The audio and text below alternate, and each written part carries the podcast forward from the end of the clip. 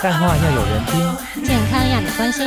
欢迎来到，医疗五四三，我是泰德。我是贝尔。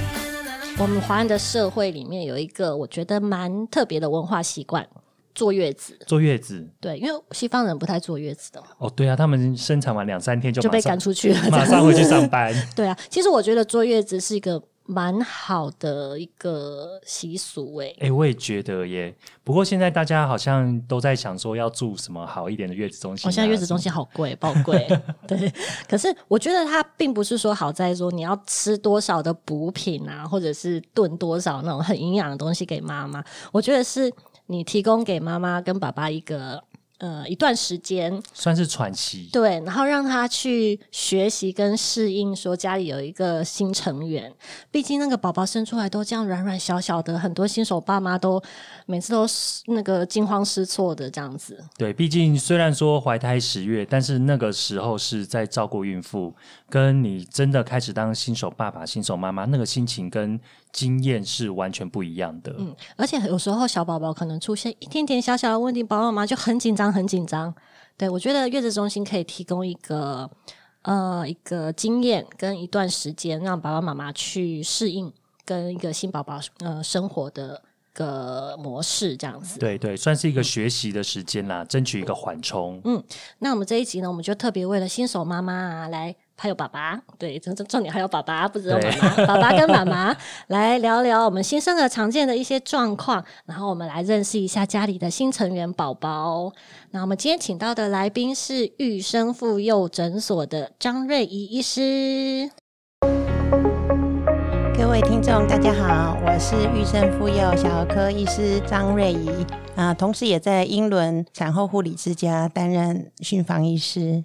哦，因为儿科啊，其实小儿科不只是说儿科医师，我们还有很多的次专哦。像呃张医师，他就是比较专门在新生儿的部分，就更小的 baby。对，我在门诊大部分，因为我们我们那边有妇产科，那生出来的宝贝就是由我们那边直呃直接接去照顾，那所以就是打针的时候，打预防针的时候，他们就会过来。那大部分都是那种真的是很小的 baby，所以就是每天都是在看这些这个小萝莉、小侦探，对，小宝宝超疗愈，对超疗愈是非常幸福的工作。对，那但是我们儿科都常说，就是小宝宝呢，他不是大人的缩小版本，就是他有一些呃状况，其实在小朋友的身上是正常的，但是在大人身上可能是异常的。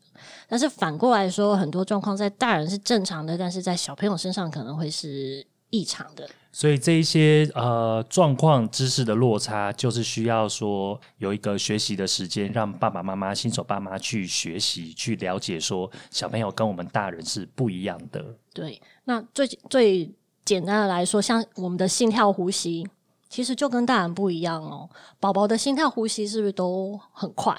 对，如果是新生儿来说，哈，心跳部分大概一百二十到一百六十是正常，好，那呼吸的部分大概是呃四十到六十下。可是你看大人心跳大概七十下左右嘛，对不对？呼吸大概每分钟就是二十下，其实差蛮多的。差蛮多的耶。嗯，大人大概要运动才有办法，跑步才有办法到一百二到一百六。对，还可以训练心肺、减脂，才能到这个程度。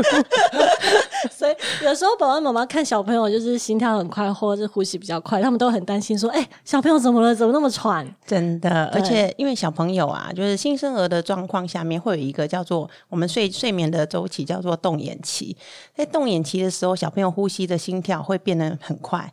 那因为小朋友是腹式呼吸，就是你会觉得那个呼吸的时候肚子上上下下，看起来好像很喘，然后所以很多这个新手爸妈哈，然后尤其第一胎的嘛紧张嘛，然后就会说，嗯，医生帮我看看他是不是喘。好啊，明明我看那小朋友就睡得很高兴啊，吃奶吃得很好哦，然后就会问他说：“哎，是不是在睡觉的时候？哎，你看小朋友有没有眼睛好像在在里面转来转去？”然后嘴角有时候还会微微上扬，哈，然后对，哎，在笑是是对他有点在笑，在做梦的感觉。对，那那个时候因为动眼期，他会就是交感神经被兴奋，心跳快、呼吸快是正常的。嗯，对，哦，基本上如果小朋友真的是喘的话，他吃奶吃不下，哦，而且人也养不大，嗯嘿，对，而且看起来会比比较有病容的样子。对病恹恹的，然后就没有活力。嗯嗯，所以就是同时其实要参考很多东西，不是只有看呼吸、心跳本身而已。对，所以爸爸妈妈就不用太紧张。嗯，那除了说心跳、呼吸之外，还有一个就是体温。嗯，对他们都会觉得小朋友摸起来烫烫的，对，是不是发烧？是因为小朋友新陈代谢很快，所以一般我们的标准的话，就是量肛温。或是耳温、中心体温嘛，好，然后是三六五到三七五是正常哦，好，因为有时候呃我们在门诊打针时候，哎量量小朋友三七五，然后爸爸妈妈就问说是不是发烧？好，其实就小朋友来说，那个其实算正常。我们发烧是有定义的，三十八度以上，好，呃，基本上如果是新生儿量肛温最准，三十八度以上叫发烧。嗯，对，那可以其实啊，可以就是减少被盖看看，就是穿太多了。嗯，有听过吗？哈，有一种冷，有一种冷叫阿妈觉得冷，对对对。然后大部分是穿太多啊，你减少衣服，它就体温自然下来。对，那就那就其实就没有关系。那平常要减少，就是要减少到多少呢？哦，OK，你基本上你们就是，如果你觉得小朋友热热的，哈，你就是先呃，就把就是呃你。摸摸他上背部，如果都流汗了，其实就代表他穿太多。好，那基本上你穿多少，他其实就穿多少就可以了，其实不用更多，因为他们新陈代谢比我们快。哎，然后所以就是，如果说呃，然后如果说你就是量背背部哈，都已经呃流汗了，耳温或肛温哦都已经偏高了，你就试着洗个温水澡，或是让他就是减少一件衣服。那如果后来恢复正常，就不用那么担心。嗯，其实有时候在门诊或是急诊的时候，你也常会看到说，很多妈妈就是抱着 baby 过来，然后就说她发烧了，然后可能她量到三十八度或什么，然后呢，可是你看到的就是一颗球过来，就是就是包的超多的，然后医生可能就是把它一件一件的。一层一层一层的剥开，像剥洋葱，真的。然后呢，让它稍微散热一下，然后大概过了十分钟之后再量，它就正常了。对，所以就是跟爸爸妈妈说穿太多了。嗯，对对对。还有就是量体温的时候，因为耳温嘛，我们通常都是量耳温。那耳朵的时候，因为小朋友的他的那个耳道是比较，就是要你要拉直才量得到比较正确的温度。嗯，所以有时候是其实你没有伸进去。哎，你量外面，所以量哎，怎么是低体温？对，因为宝宝的耳道太小了，可能比那个耳温枪的那个前面套子还要小，所以你可能要拉一下他耳朵的角度。对，所以我才说新生儿其实你量肛温是最准的。对，现在有那种电子肛温计，软软的。对，其实前三个月还蛮适用的，因为那时候还不会动来动去。哎，啊，满四个月会翻身，就就可能没办法。对，搓不到，会会翻走。所以小朋友还是量肛温比较准。嗯，对，前面前面对。那除了呃刚刚讲的心跳、呼吸跟体温之外，我觉得在一个月内的月子中心里面，很多爸爸妈妈很 care 的就是小朋友有没有长大。嗯，体重的部分，对他们每天每天都问说：“哎，今天几克？今天几克？”这样子。那小朋友大概正常的成长幅度到底是怎么样？OK，一般出生之后就开始会有生理性脱水的现象，大部分在七到十天恢复正常。哦，那生理性脱水大概掉五到十趴是正常的。例如说，出生是三千克的小朋友，他大概掉一百五呃一千呃一百五十公克到三百克还 OK。哦，那可是如果超过哦。那那就代表说他脱水比较严重，那建议说可以补一些配方奶或是亲喂母奶的部分，然后观察那个尿尿颜色还有黄疸的部分。对，这边我想分享一下，就是这个体重，因为之前呢我们有规划过月子中心，然后之前在规划的时候，我跟我们弄那个时候弄了一套系统，它是量那个蓝牙的体重计。体重量完之后，他就资讯就直接传到中央系统，然后妈妈在手机 APP 上面就会看到宝宝今天多重。听起来好像很很炫炮，然后哦觉得超方便，然后也不用手去记。但是后来那个阿长跟我说：“拜托，千万不要，因为就是有这个生理性脱水，而且宝宝每天呃吃喝的时间呐，它会有一个变化。”所以就是有可能会今天的体重比昨天的还轻，这个时候妈妈就会超焦虑，大暴走，超焦虑。所以阿长跟我说：“拜托拜托，我求求你不要用那个。基本上，呃，如果过了生理性脱水的时间了之后，那就每天大概就是二三十克的往上涨。那不过也有一些小朋友可能就是卡住几天，然后突然又碰上去一百多克，也有的嘛。那基本上我们就抓大概满月的时候，哦，去去打 B 型肝炎疫苗的时候，它大概长零点九公斤以上就是算正常。而且这个我觉得算长得蛮好的，才有零点九。嗯其实有的时候你说零点七、零点六公斤，其实也是有的。就及格了啦，这样就及所以我觉得还是要看一下宝宝平常吃吃的状况。他如果说活动力也很好，他其实吃的也很好的话，就不用太纠结再差这么几几十克、几百克。对对我有时候都跟妈妈说：“妈妈啊，他尿跟尿就已经损失了快一百克了，真的对对大很大一个你尿尿前称它跟尿尿后称它就已经有差很多了，所以不用纠结在这个几十克上下。我们都要看一个长期的一个趋势，比方说你不要每天看它，你可能一个礼拜看一个礼拜看一下它的体重有往上涨的趋势，然后趋势稳定，这样就可以了。嗯，对，没错。那讲完了一些基本的呼吸、心跳啊，那我们就现在从头到尾来看一下小朋友好了，因为爸爸妈妈可能会有很多的问题。那从头的话，呃，爸爸妈妈最常问的就是为什么头上有一个洞？对对，为什么那里软软的，好可怕哦！对，有时候还会有搏动的状况。对哦那个叫做囟门，不是哦葱门哦，对就是不是烟囱的葱，是很长得很像葱那个字，但是它里面是一个叉叉，”不对，你知道大家很多大家都不太会念呢。大家都叫葱门，对，没关系，我们 第一次看到也是讲葱对门。，我现在来证明一下，它是姓门。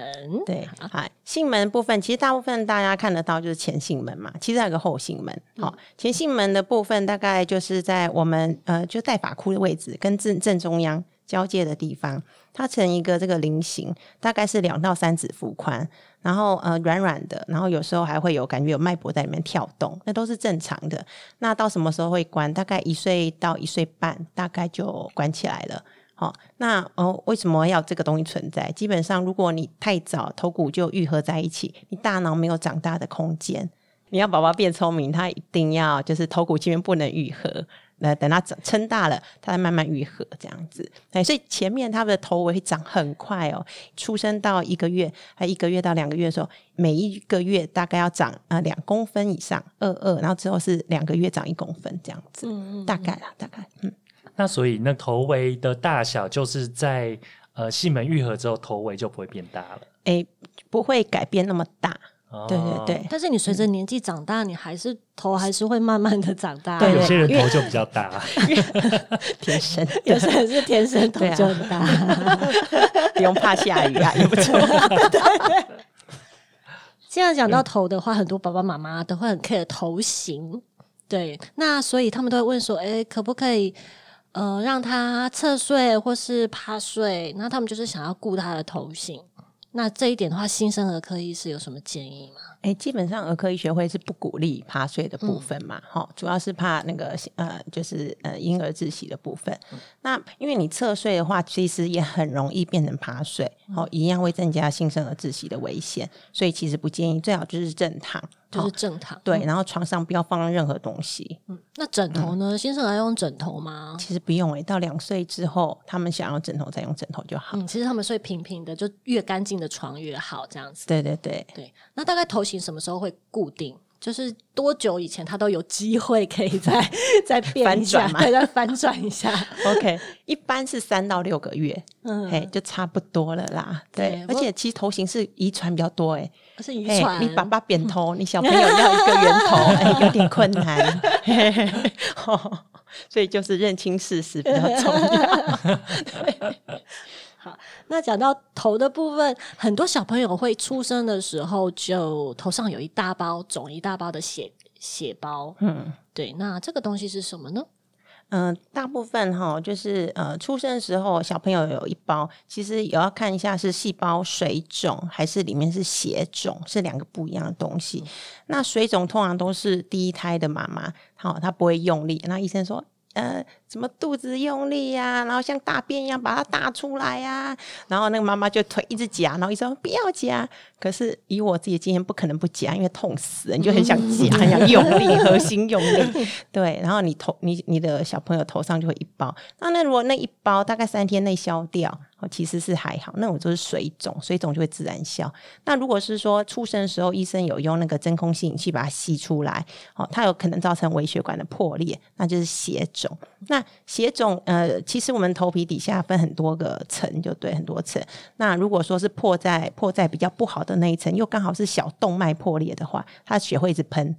喷喷到那个，就是你原本的血包可能在右右边的头部，它会转移到左边也会有，然后甚至往前掉到耳前，变成两个 O C 这样子，那种很危险，那可能会有失血死亡的状况，那可能要住到加护病房，然后又输血，然后加那种呃用那个呃升压剂。血压的升压剂的部分，对这个倒是要注意。那如果说只是一包固定不会动，哦，那就还好。那只是如果是血肿的话，就是呃增加黄疸的呃风险而已嘛，对不对？就是可能时间会延长，或黄黄疸值比较高而已。那它会慢慢消掉。我遇到一个真的很大，它六个月还没消，六个月还没，可是那后来都会钙化掉。对，会钙化，所以会变得更慢。哎、就硬硬的这样子。那钙化其实宝宝妈妈就会担心，他是不是以后头上都有那头上会不会包？凸一包？对，哎、还最后还是会消掉啦，就是看它代谢的速度这样子。而且头头会长大啊，你头慢慢长大，它慢慢那个趋势就会慢慢的会稍微平掉。对对对，对，嗯，没错。好，那再来的话，有的小朋友你会觉得他讲到脖子的部分的话，他会有一点点歪头，对，头好像都只会一直看左边，或是一直转向右边。嗯，对，那个是斜颈的部分。对对它呃斜颈的话，基本上就是胸锁乳突肌的一个纤维化的状况。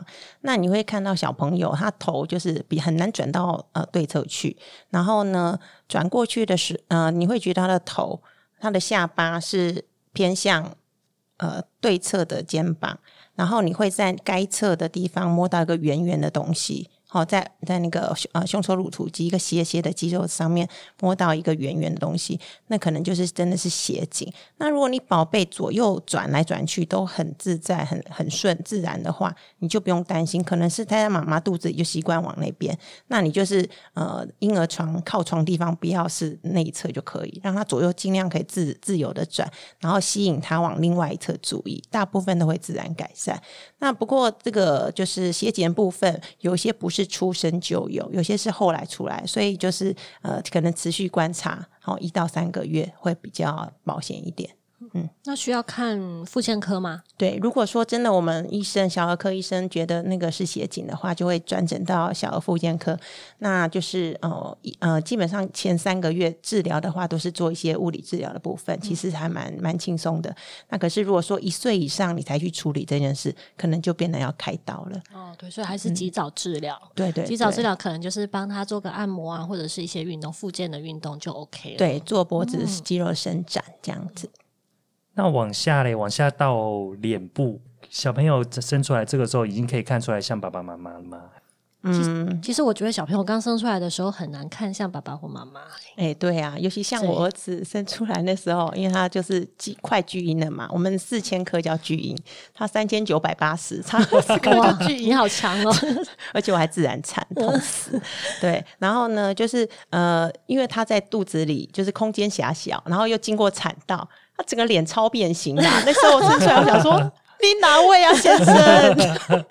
哎、对啊，他其实过几天之后，他就开始恢复正常了。对，我觉得宝宝在前面一个月变化很大。对，没错。对，你会一开始真的会像人家想讲的，像小猴子一样，对，要皱巴巴，因为泡在羊水里面，整个都是皱的。然后慢慢的到一个月之后，哇，就变成一个萌娃。对，对我自己也是这样，好不好？我刚生出来的时候，我妈说她不想认我、哎，真的，他也是跟张医师一样觉得说，对他也是跟张医师讲说，你哪会、啊？就是他不想认我，他觉得这是我小孩吗？我会这么问，是因为啊，我们去月子中心看朋友的时候啊，都会说哇，宝宝好可爱哦，好像你哦。好虚假的感觉是大家可以不要这么虚假吗？至少过一阵子啦，过个几天再讲这样子。真的，因为还是会变呐、有些而且很神奇，有些前面像爸爸，后来会越来越像对妈妈。对哎，对，所以就是前面很难说，因为其实一直在呃五官打改变，还有就是你头一直在长大，嗯，好，然后其实那个五官的这个比例会会有一些不一样，这样子。所以爸爸妈妈不要再互相吃醋了，他会偶尔有时候像你，有时候会像另外一半这对，要互相伤害。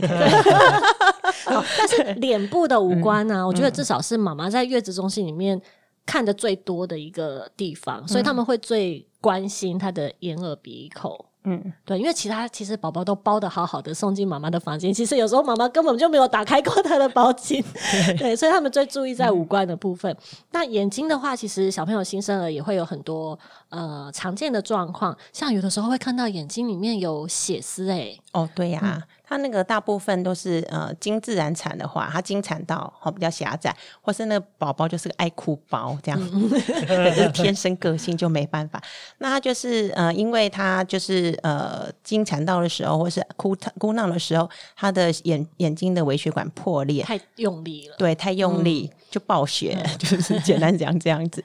那它的位置大概是在这个黑眼珠旁边，好、有点像星月形状啦，一些些血丝。那大部分这个一个星期左右都会代谢掉，没有关系。那因为其实这个跟他的视力并没有任何关系，所以不用担心，他一定会吸收掉。嗯，很多妈妈会担心是不是这样会影响视力，其实不会，对，完全不会。嗯对，对。然后还有一个超常被问的就是。呃，爸爸妈妈会说小孩是不是有斗鸡眼？就是他们眼睛都会很习惯往中间这样子。哦对，，对，一般小朋友他们就是呃眼睛肌肉控制成熟，大概要到三个月，所以你三个月内你说他有那个拓汤斗鸡眼都是有可能的。嗯对，好、那其实现在大家都很流行的黑白卡嘛，嗯哦，然后你就是有那个黑白图案，然后很大片的，你就在你就放在小朋友的面前，大概十五到二十公分的状况，因为他小朋友其实出生但是个大近视，大概只看到零点一，大概零点以下，哦，你就是放在十五到二十公分左右的距离。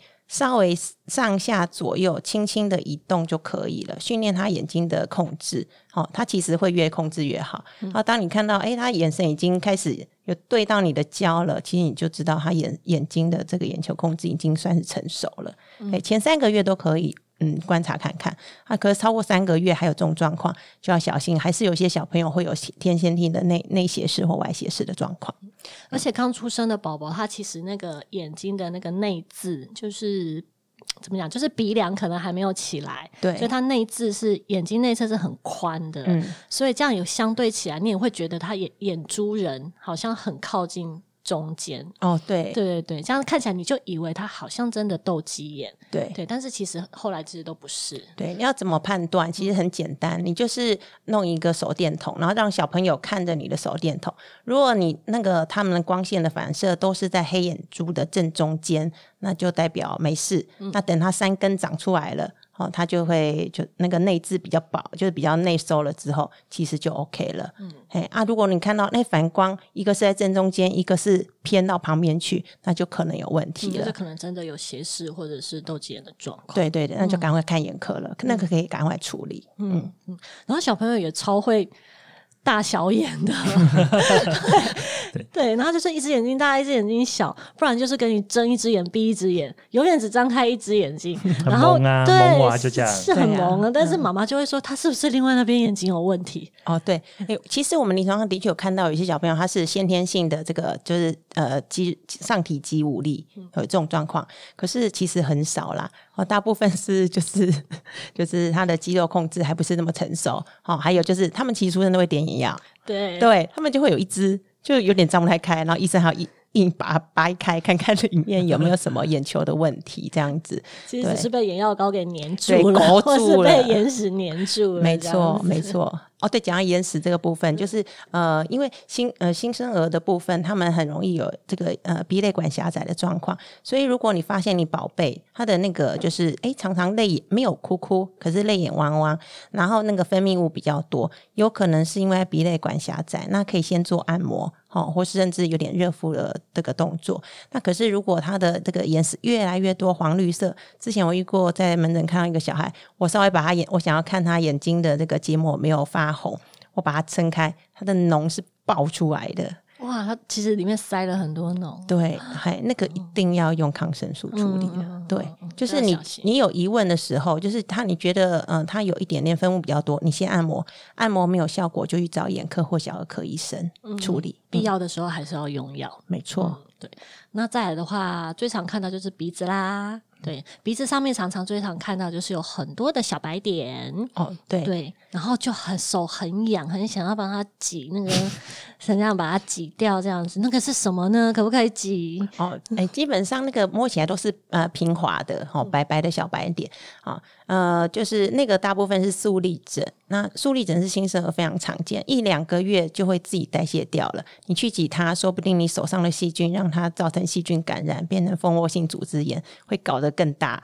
好、那所以就是呃，就不用管他。有时候真的是眼睛闭着，好、然后他他就 对对，等他长大就 OK 了。眼不见为净，就是没 错，没错，我都我常常跟那个在月子中心，我常常跟妈妈说，你眼睛蒙着就好了，对两个月就好了。对通常都不是宝宝自己不舒服，都是妈妈看的不舒服。没错，因为大人没有啦，他就觉得哎、怪怪的，嗯嗯哎、啊那是不是粉刺啊什么的？哎、那不是啊，对其实这就像我们一开头讲的，就是有时候小朋友的一些状况是大人没有的，小朋友是正常，但是在大人方面可能是异常。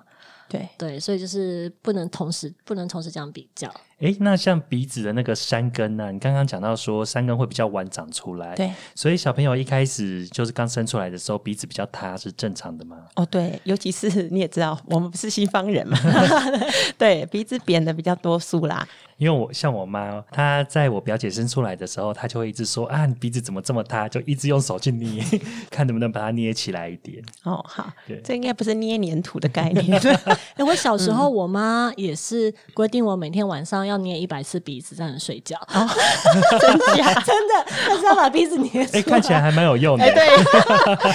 应该还是遗传啦，只是我后后来才出来。你可能不捏，你也是长这样。哎，啊，捏了说不定还会造成鼻黏膜的伤害，所以我是不鼓励做这种事情啊。对对，时间到了它就长出来了。大部分其实一岁以上，你就觉得它三根其实开始往上。对，就像我儿子其实出生的时候，也觉得他鼻子扁扁的，哎，怎么鼻孔有点朝天鼻，所以我就想说这哪位啊？因为我们家有北方的血统，其实就是鼻子比较高一点。然后他哎，怎么这怎么这样子？对，那可是他现在就、呃已经八岁了嘛，哦，好很多，对，就帅气很多了，放心了。对 不是报错帅。越来越帅了。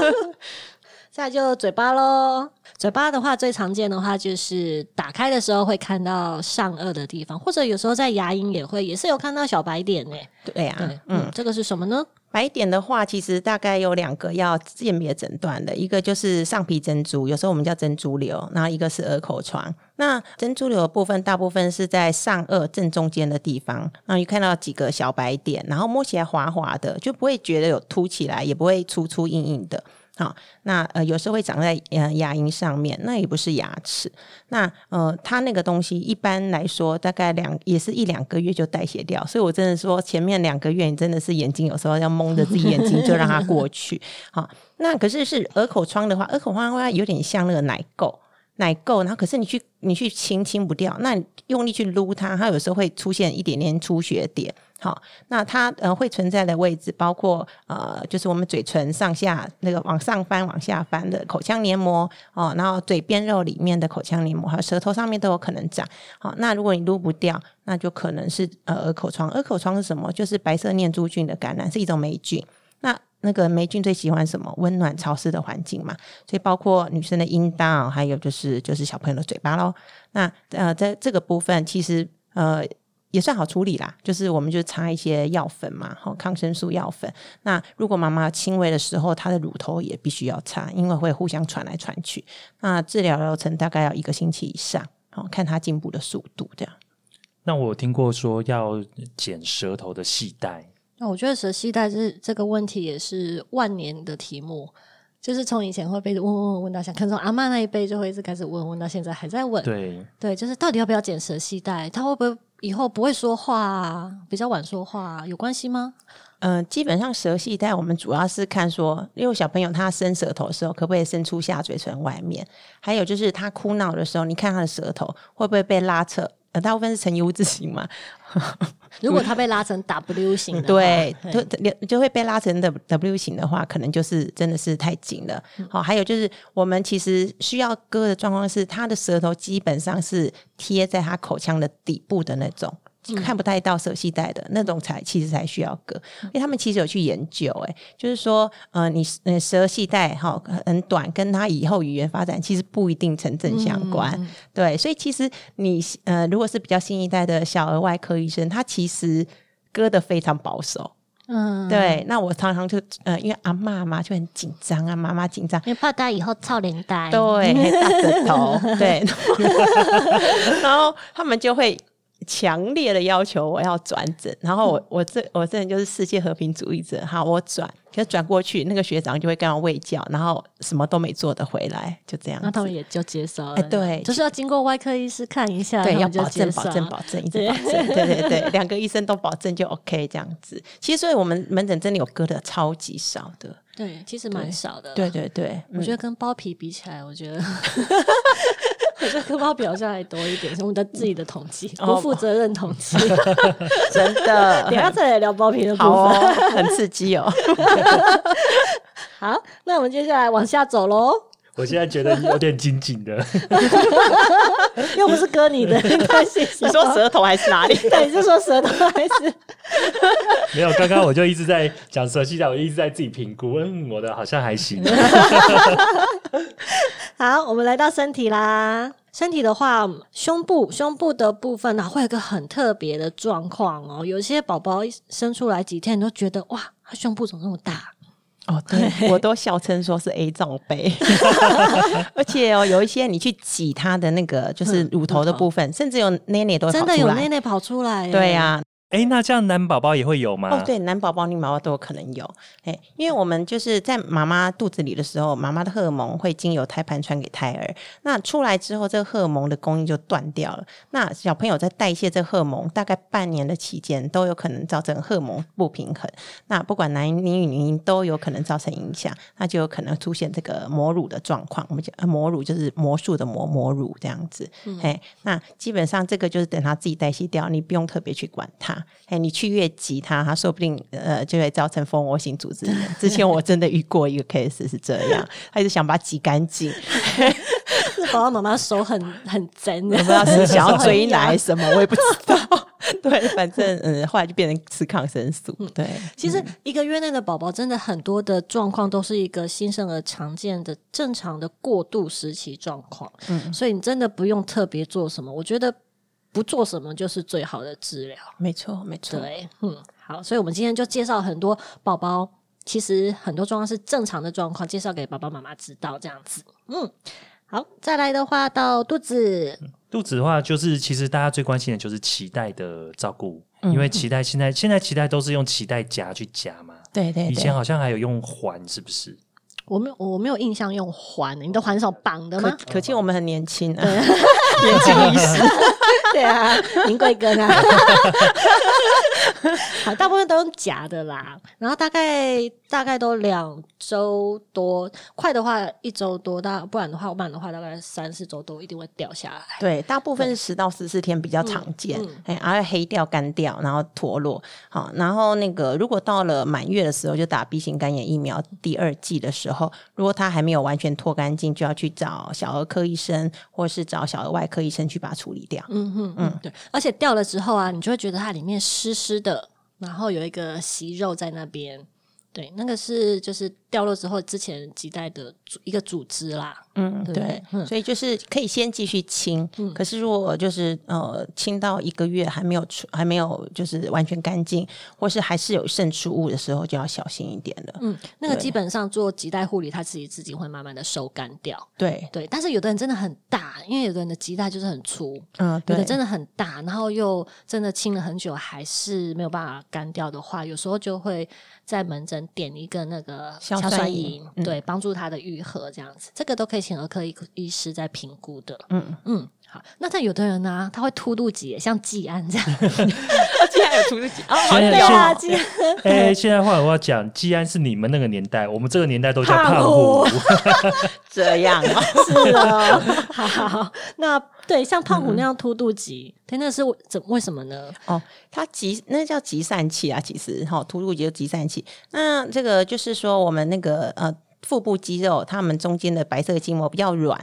那小朋友一用力的时候，他会把就是肠肠子会把那个呃它的筋膜往外顶，看起来就圆圆一颗在那边嘛。好，那大部分这到两岁就 OK 了。好，那其实最明显的时候大概是在两个月前后，因为他那时候小朋友的他的这个力气变大了，然后还有就是他腹部的肌肉啊力气也变大，他就会就是很容易就哭闹的时候很容易把这个筋膜顶出来。尤其那个年纪又最爱哭，哎，对呀，一哭就忽然变很大，真的就不知道为何而哭。对 对，什么都要哭，要抱抱也哭，要吃奶奶也哭，要睡觉也哭，什么都能哭。对啊，闲来无事也就哭一哭。对呀，就是想要放电吧，我想。对，然后其实那个都不用去。压他的，嗯，对对，因为之前其实有人会说什么用五十元硬币，对啊，妈以前的那种有哎，真的有硬币压住，然后贴一个 叉叉贴在上面，嘿，那个其实会增加感染的机会。对，还有就是那个，因为钱币很脏啊，很脏，所以感染啊。对，还有就是你肠子如果刚好卡在那个缝里面出不去，完蛋了。说那个硬币卡着，对啊，它是反而会造成肠子缺血坏死。哦，嘿，对，就不要管它就对了，一样啦，蒙着眼睛，对不对？两岁前就好了。对，今天的结论就是都蒙着眼睛，不要 不要看，不要听，这样真的。好，那除了肚子，讲到肚子的话，刚刚讲到肚脐，其实还有一个就是爸爸妈妈还有阿公阿妈，就是最会问的就是他是不是有胀气，因为他们都觉得小朋友肚子。无时无刻都是大的，嗯，对。那小朋友胀气怎么评估？哎，基本上如果吃饱很大一坑肚子，那是正常的嘛，对不对？所以我们要判断说要空腹的时候，那首先你用看的，如果说空腹的状况下面，它肚子还是大的像青蛙肚一样，然后甚至它上面的这个静脉都一条一条，好像排列很整齐的，一条条的蓝紫色，好，然后你去压，用手去稍微掐它的肚子，你会觉得像充饱气的气球，那就不对了，那是真的很胀。那如果说小朋友那个呃胀气的话，基本上他一定吃不下，好，然后就是呃这个的话就可以去找呃小儿科医生评估一下，是不是要先给一些胀气药，或者试着吃一些益生菌，也也可能有些帮助。那这个跟宝宝很容易易吐奶有关系吗？哦，有啊，他如果胀气的话，就比较容易吐奶。尤其有些小朋友，他就不容易拍嗝。嗯，有的时候他就是打了老半天都拍不出嗝，然后妈妈也是超灰心的。真的，那这种状况就是基本上是个体质啦。那就是说，嗯，你就是喂完奶之后，让他趴在你身上，直立半个小时再放下，也可以减少他易吐奶的状况。对，那还有就是。很很多妈妈问我一个神奇的问题，她说：“那小朋友一直放屁怎么办？” 我说：“不放屁，那就肚子就胀破啦。所以放屁是件好事，对对对。好，那我们就继续往下走喽。到了小朋友的四肢，四肢的话，其实大家比较关心的是大腿，就是髋关节的部分，因为有些人他的髋关节会有一点发育不全，或是甚至脱臼的状况。对，那这个的话要怎么处理吗？基本上髋关节发育不全，就是出生的时候，其实医生都会帮他做一些呃，就是物理检查的部分。不过这个其实大概是八成到九成的一个检出率而已。那目前其实有这个髋关节的超音波，不过当然是自费的部分啊。如果说你只是检查而已，那你就可以去做筛检。那如果说有发现呃髋关节发育不全状况严重的 case，可能可以去用一些呃支架，好就把它包起来，然后就是让它。大腿成一个青蛙姿，好，然后所以就是让它这个髋关节慢慢的发展变好，那之后就可以拆掉这样子。这个这个大家可能很难想象，说那个支架会长什么样子。其实不知道大家有没有没有看那个《爱的迫降》哦，对，它就是《爱的迫降》，它的那个就其实就很像降落伞，穿着一个伞，或者是大家有如果去玩水上活动那种拖曳伞，就是那个整个支架就把它撑起来，然后脚就是这样有点。青蛙型有点半么字形，打打开这样。对对对，大家可以去 Google，对，大家可以去 Google 髋关节发育不全吊带这样子，就可以发现小朋友真的就好像在穿一个降落伞一样，对，很可爱。可是没有立正和，谢谢。那说不定是未来的立正和啊。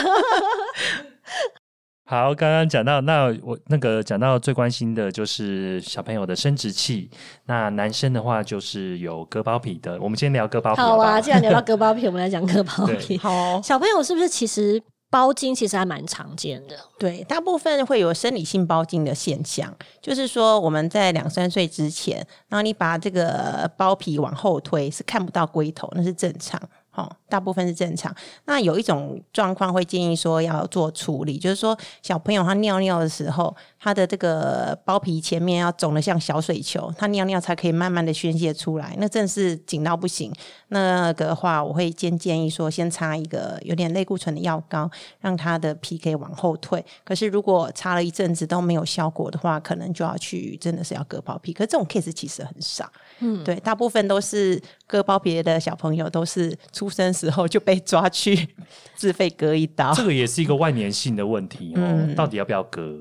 其实以儿科医师的立场的话，其实我们只有在一些条件底下，我们才会建议小朋友去割包皮。一个就是刚刚张医师说的，就是他尿尿其实是尿的不顺的，或者是小朋友因为这样一直反反复复泌尿道感染的话。对，可能就会建议去割包皮。但是如果小朋友都好好的状况下，不会说呃一出生然后就先把割包皮割一割，比较不会这样子，比较不会这样建议啦。所以也不会说割了看起来比较大。不是因为我朋友，我朋友就这样子跟我讲，他说：“你看，你看我小朋友长得就是真的很像我，就是很大。是头很大，哪一个？糟糕，我说的是大你这个越上哪个来越。描越黑。我说的是是五有五官的那个头。没有，没有，没有。他就说他小朋友就是出生就给他割包皮，然后割了之后他就给我献宝，他说：“你看，你就像我。好，不说不不说鸟鸟了，来说蛋蛋。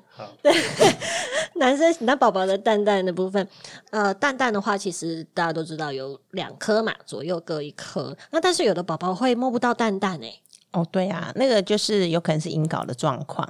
好、那呃，基本上出生一样哦，出生的时候，医呃医生都会摸小男婴，看他的睾丸有没有下来。那基本上可以观察到六个月。如果六个月到一岁，那他的蛋蛋还没有到正常的位置，那就可能需要转诊去固定睾丸。好、那不然说超过一岁，你再去把这个这个在肚子里面的睾丸拿出来。哦，你虽然说，哎，你现在已经解决这个这个坏掉的睾丸，那可是因为呃睾丸它在肚子里，它其实会增加癌化的状况。哦，你虽然现一岁了，一岁以上再把这个睾丸拿掉，可是在外面原本吹风透凉的这个这个 好的睾丸，它其实也会增加这个睾丸癌的几率。哎，”嗯，对，所以其实建议还是六个月到一岁就把它处理掉。对还是要赶快让它下来，因为睾丸比较希望它比较凉快，对，让它吹风，不想要那么热。真的好想跟你去吹吹风。这个梗来的太太突然了。那讲女生吧，哎、女生居然看到女宝宝好像也会有流血，像月经一样的的东西、哎哦，对，其实大部分是量不多啦，那我们叫假性月经。那其实这个部分就跟以前呃前面我们有讲嘛，就是小朋友那个青春期的部分，就是妈妈荷尔蒙哦传给小朋友，然后呃小女婴就有可能会有一些就是像白带或是像就是有点像月经血这样一点点的状况。基本上有遇到这种状况，你就是当。一样，然 后也也是要眼睛蒙着，然后从前往后擦掉就可以。基本上六个月以上就不太会有。嗯，好，那六个月以上如果分泌物，然后甚至黄黄的，可能代表说你可能要多勤换尿布了，然后用水洗屁股这样子拍干就好。对，不要在那边前后撸啊，或是用湿纸巾，因为湿纸巾其它上面其实都会。含那个就是呃一些保湿剂啦，或是一些防腐剂啦，哦，然后所以我是觉得那个其实不是太好，我是建议用干纸巾，然后沾温开水去就是温水啦，去帮小朋友清洁是最好的。嗯所以其实刚刚提到了很多，因为妈妈给小朋友的荷尔蒙，所以会造成很多宝宝的状况。像刚刚有提到的，就是胸部会像那个小女生要发育的感觉，就是会母乳变大，然后还有妹妹的阴部会有一些像白带的分泌物，然后甚至还会出现假性月经。但是这些其实等小朋友的一些荷尔蒙代谢掉之后，其实就都恢复正常了，所以爸爸妈妈不要担心。哇，再来的话，这个我们现在要讲的是皮肤方面的问题，也是爸爸妈妈超常问的，因为爸爸妈妈最常看到的就是宝宝的脸跟他的皮肤，所以他最最容易会有皮肤上面的一些问题。然后有时候甚至会有那种国王的疹子，就是你知道，妈妈有时候在月子中心，然后也呃也如果说没事，就像跟宝宝玩，看着宝宝，然后就会说，诶，他宝宝的这边怎么有一颗红红的、小小的，这是什么啊？然后其实我们都没有发现，那就是妈妈会发现很小很小的东西，然后都是发现一些小疹子。其实那些小疹子都大部分都无关紧要，但是妈妈就会很 care，他这边有一颗小小的什么这样子。好，那我们就来讲一下宝宝宝宝身上会有的状况好了。那要不要先从最常被问的尿布疹开始？哦，好啊，先讲尿布疹也可以啊。对这个超长的，包括就是在月子中心门诊，其实都很常遇到。哦，啊尿布疹的部分哈，啊，大部分其实就是大便尿尿刺激嘛，哦，所以会就是红疹片。那可是如果你发现那个小朋友他的疹子是有点立起来的，甚至变得一圈一圈的，就是有点像那个呃椭圆形，你要小心，那可能是霉菌感染。所以我会建议说，如果你看小朋友红屁股的状况，第一个先物理治疗嘛，好，你就是让他塞屁股啊，擦屁屁膏，哦，然后或是擦一点凡士林，然后用水洗屁股拍干。好，那如果你都已经做到这样，他的状况还是没有好的话，哦，那来去找医生看看，判断到底是大便黏尿刺激还是是霉菌感染。哎、那不好意思，我的知识都是老一辈传下来的，就是老一辈的人，应该不要说老一辈，长辈都很喜欢用痱子膏、痱子粉。哦，对，对，讲到这痱子粉，就是粉类其实不建议。哦，如果它如果吸到呼吸道的话，其实对呼吸道不好。那痱子膏是 OK。那呃，如果说你要擦 APP 膏、痱子膏，那大部分里面其实是含氧化锌的一个成分。哦，那你就厚厚一层，像敷面膜一样盖住皮肤颜色就 OK。对，然后它每一次，因为它会勾到尿布上面啊，所以每一次换的时候，其实都可以再勾一次。对你就是再再敷一层厚厚的面膜，猫砂。对 对对，就是那种概念啊。对，其实尿布疹的话，其实不止宝宝哎，它其实到大一点的小朋友都还是有可能会有。基本上你只要有穿尿布的一天，你就还是会有尿布疹的机会。对对，因为就是就闷在那边嘛，然后尤其那种夏天都闷在里面，小朋友真的很容易就是长疹子，还有用到不适合的牌子的尿布，嗯，嘿，哎、说到尿布这个，这个很难挑哎，有什么有什么挑的技巧吗？技巧啊，还是真的是每个人适合就是不一样？哎其实就像每个人适合不一样哎、嗯因为我我遇到的蛮神奇的哦，就是讲到牌子好了，就是呃那个邦宝适嘛，嗯好、很常听到邦宝适，还有那个呃妙儿舒，嗯然后还有另外一个是呃哎那个叫什么牌子？满意宝宝我发现呃适合用这个满意宝宝的，它就不适合用邦宝适。嗯，对，所以他如果用了邦宝适会红屁股，我会叫他说你要不要试用看看毛衣宝宝。嗯，对，那因为我儿子那时候出生的时候屁股真的很烂，因为皮肤就很白的那种，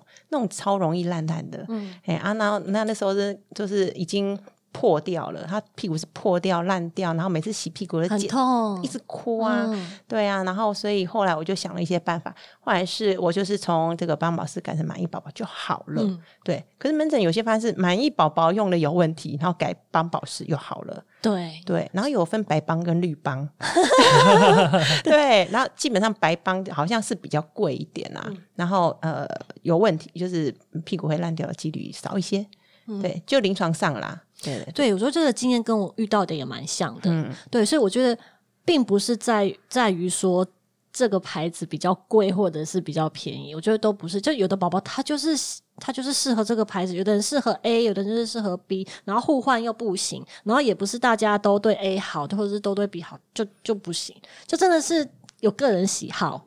对啊，所以厂商不用来追杀我们，我没有说你真的，不好，你每个人都有自己的市场，真真的哎、对。那像你在月子中心的时候，会不会有厂商就是呃提供这种尿布的试试用用品？包吗？因为我之之前我也有呃认识的朋友，他们是他们的月子中心是几个厂商都会来发试用品，他们就把这些试用品包一包，然后就是给小朋友试用。因为每个小朋友的屁股真的是不不知道他会适合哪一种。嗯，嗯，其实我觉得这个可以建议厂商诶、如果厂商各个厂商朋友有听到我们节目的话，其实我觉得这个方法还不错啊，这是一个蛮好的行销方式。对对对，就是可能试用个几次看看啊，然后你就是看你宝贝适合什么样的状况。嗯，对，对，嗯，不错。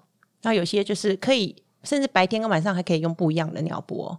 晚上的时候有些就是它的吸力比较强。啊，对，对，然后所以就是可以撑整夜，让他早点睡过夜，爸爸妈妈才睡得高兴啊。嗯嗯对，不然照顾新生儿真的是很很惨的一件事情，很累啊。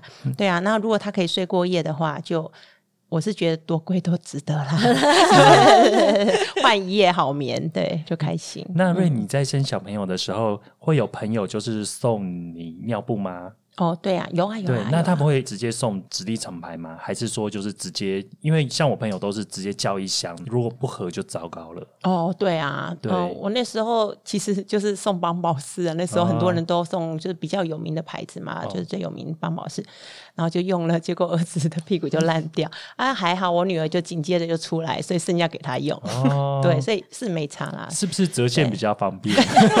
你说以一个妈妈的角度，希望收到送呃收到什么那个蜜月礼吗？对，因为这样子妈妈宝宝都可以用啊。真的，其实我就是因为了解到这一点，所以我之后送人家就是宝宝的那蜜月礼的时候，我也都不送尿布。对，尿布、奶粉是个不治的蜜月嗯，礼。对，因为那个太挑，就是太挑，宝宝太挑，你抓不住他的个性，你不知道他喜欢哪一种。没错，嗯你反而用那种一岁以上的东西，可能还比较比较好。嗯对，要不然就是包红包，真的。哦，真的，最不管实用什么自己买。对，妈妈最开心了。没错没错，你养好小孩真的很花钱。好，那我们再讲一个好了，皮肤的，我们来讲那个新生儿的小粉刺。好，大部分在满月的前后，你会发现小朋友开始长痘痘粉刺，有点像我们国中那个豆花豆嗯豆豆花妹有没有？嗯对啊，就全部都是，然后就会甚至有脓疱这样子。那那个其实它呃，就像我刚刚之前讲的，就是它是妈妈的荷尔蒙的影响，造成她荷尔蒙不平衡，那会成呃半个月之内，呃六个月之内都会有一个这个迷你青春期。那它就会长痘痘、粉刺。那呃，有一个叫做脂漏性皮肤炎，哈，也会在这个时候发生。它大部分其实是长在这个眉毛，然后呃额头、头皮，然后一直到其实上锁骨以上比较常见呐、然后下面就比较少一点。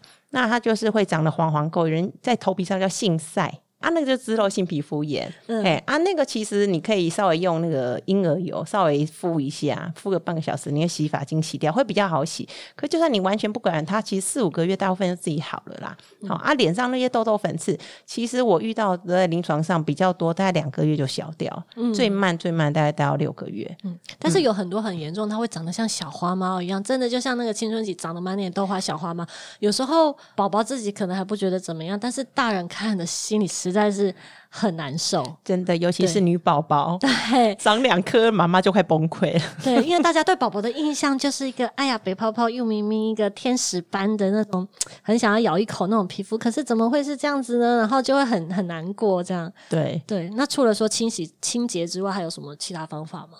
哎、基本上，呃，主要清洁部分就是你水温不要太高，因为如果你洗比较高的水温的时候，它其实会更明显。然后还有就是，你其实用清清水洗澡就可以，好。然后还有就是，如果比较严重的话，市面上有一个叫做湿必利乳膏，其实对于这个脂漏性皮肤炎效果还是还不错，连大人的脂漏性皮肤炎都可以使用。那如果你是你去看小儿科门诊的话，他有时候会开一些那个呃低剂量的类固醇药膏给你，其实擦的效果很好。那有些妈妈听到类固醇就不喜欢的话，对对，那就看要不要用湿比利乳膏。那如果是妈妈她的这个心脏比较大或者可以接受了，她就是等啊，嗯，对啊。她自己也是会消掉。没错没错，会对一定会自己消。其实我们我们之前也有提到说，其实只要是儿科医师开出去的一些低类固醇的药膏的话，其实都是很安全的，所以其实爸爸妈妈不要太过于担心。对啊，因为有的吸收不多，嗯，而且有的时候我们会开到，如果会开到药膏给你的话，表示我们觉得他可能真的很严重了。是他需要，他需要药膏需要的。话，医生才会开给你，而且不会不会让你擦太久啦。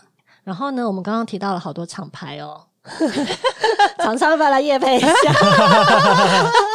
是自己用过，觉得还蛮蛮好用的，推荐给大家啦。对啊，因为其实刚刚那个牌子我，我我自己也知道，对，对对对那个那个效果是真的还不错。对啊，是还不错。对，好啦，免费再帮他上 promo 一下。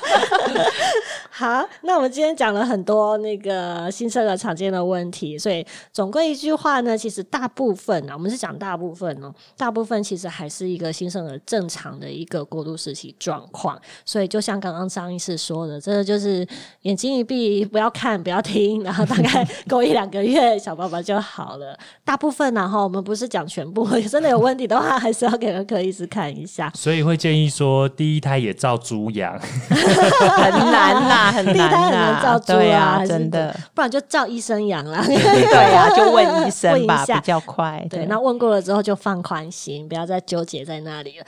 因为坐月子、喂奶，然后要哄小朋友什么，不能说已经很痛苦了，不要再纠结在这些事情上面了。对我发现那种妈妈越焦虑的小朋友，真的是越难带。嗯，对因为你的心情其实会影响到宝宝。没错，没错，嗯，对，宝宝也会自己觉得很紧张、很焦虑，然后就哭啊。对，会比较容易哭闹。对，所以双方是很容易互相影响的。好，我们今天很谢谢我们育生妇幼诊所的张瑞怡医师来跟我们讲解这么多新生儿常见的问题，然后我们也聊得很开心。那希望有帮助到很多的新手爸妈哦。也希望爸爸妈妈放宽心，照顾新生儿。一来五四三，我们下周见。拜拜，拜拜拜拜。